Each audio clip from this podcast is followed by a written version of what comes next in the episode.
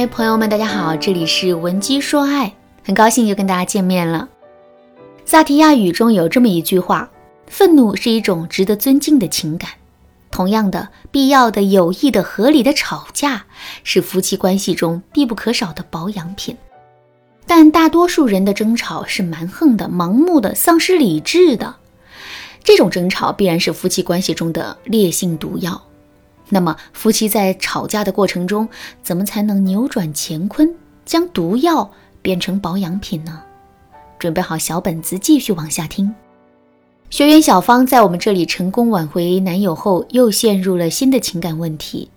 昨天，小芳来大姨妈了，肚子很痛。睡觉前呢，小芳对男友说：“我肚子好痛，你帮我揉揉呗。”男友拒绝了，并说：“不揉，冰箱里有红糖，柜子里有止痛片，自己去弄。”小芳一听男友这么说，暴脾气立马被点燃，大嗓门噼里啪啦一顿狂轰，说：“你有没有良心？我都痛成这样的了，你居然让我自己去弄，揉一下会死吗？你以为咱俩复合了就可以随便站在我头上拉屎是吧？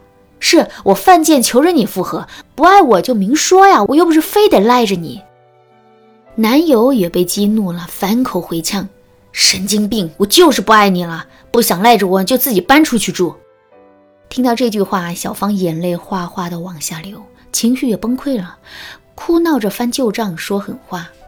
两个人吵到凌晨三点多才消停。男友翻过身就打起呼噜，小芳坐在一旁哭了整整一晚上。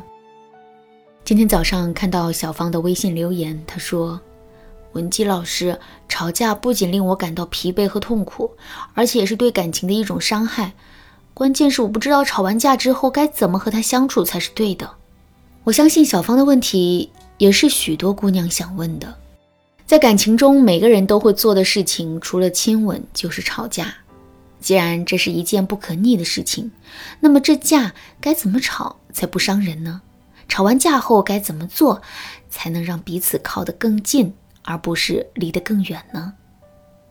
因为时间有限，大家如果对这架该怎么吵才不伤人这个问题感兴趣的话，就请添加微信文姬说爱五二零，文姬说爱的全拼五二零，预约一次免费的咨询名额，让专业的老师给你详细讲解。好，我们再回到小芳的问题，老师先来说一说小芳在争吵的过程中存在的问题吧。第一，不明确吵架的目的。因为不明确目的，小芳在吵架的过程中啊，只有盲目的发泄情绪，所以找不到解决问题的办法，只能无休止的吵下去。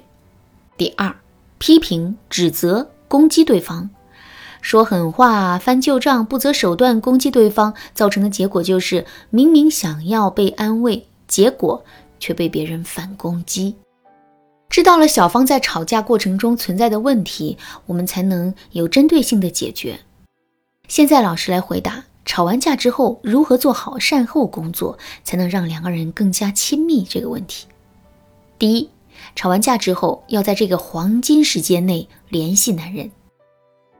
刚吵完架后的女生啊，内心世界特别丰富，懊悔自己没控制好自己的情绪，担心对方讨厌这样的自己，又害怕对方要分手，还计较对方为什么不来哄。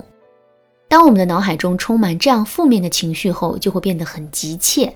非常想要去做点什么来改善关系，比如性格比较软的姑娘可能会主动去找对方示弱认错；性格比较强势一点的姑娘呢，可能就会刻意去接近别人，或者去找别人的茬来强行跟人互动。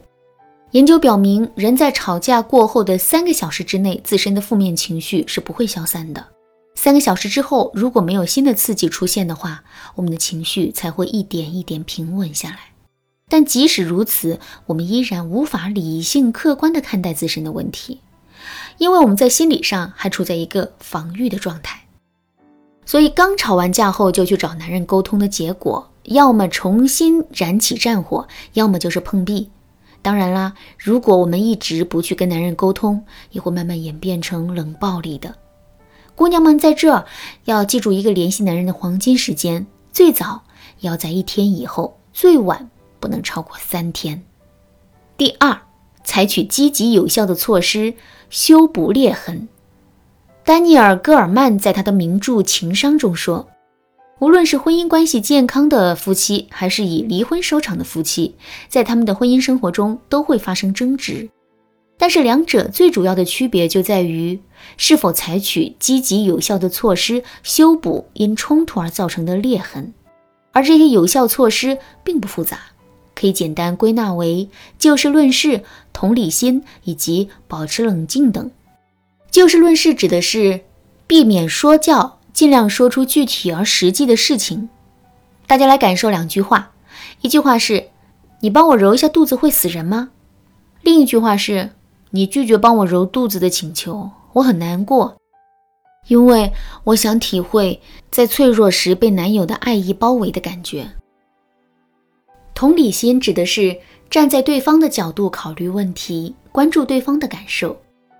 比如在吵架的过程中，你可以停下来问一句。你现在感觉挺委屈的，对吗？保持冷静指的是，当你去跟男人沟通前，已经酝酿好比较平和冷静的情绪了。这里要注意的是，冷静沟通的前提是你知道自己沟通的目的是什么。好，我们继续来说第三点：表达爱意要强势，表达抱怨要娇滴滴。吵完架之后，主动去找男人沟通。一味的认错道歉，不仅显得自己卑微，而且很虚伪，摆着高傲的架子，态度过于强势，又会让人觉得反感、没诚意。所以呢，我们再去和男人沟通的时候，如果想要扭转乾坤，就要在态度和语气上下功夫，既要不卑不亢，又要把羽毛扫在男人心尖尖上。比如小芳第二天晚上下班回到家，我教她这样跟男朋友说话：“哼。”昨晚我梦见有一个一米八的长腿欧巴，让我不想赖着他就搬出去。正考虑了一下，这么帅的美男子，不睡白不睡。另外，我们在抱怨对方的时候，语气一定要娇滴滴，让对方感觉到你的柔弱，同时还要用 X Y Z 法则，让他化解你的怨气。那老师在这里解释一下 X Y Z 法则。这是心理学家海姆吉诺特曾提出抱怨的最佳法则。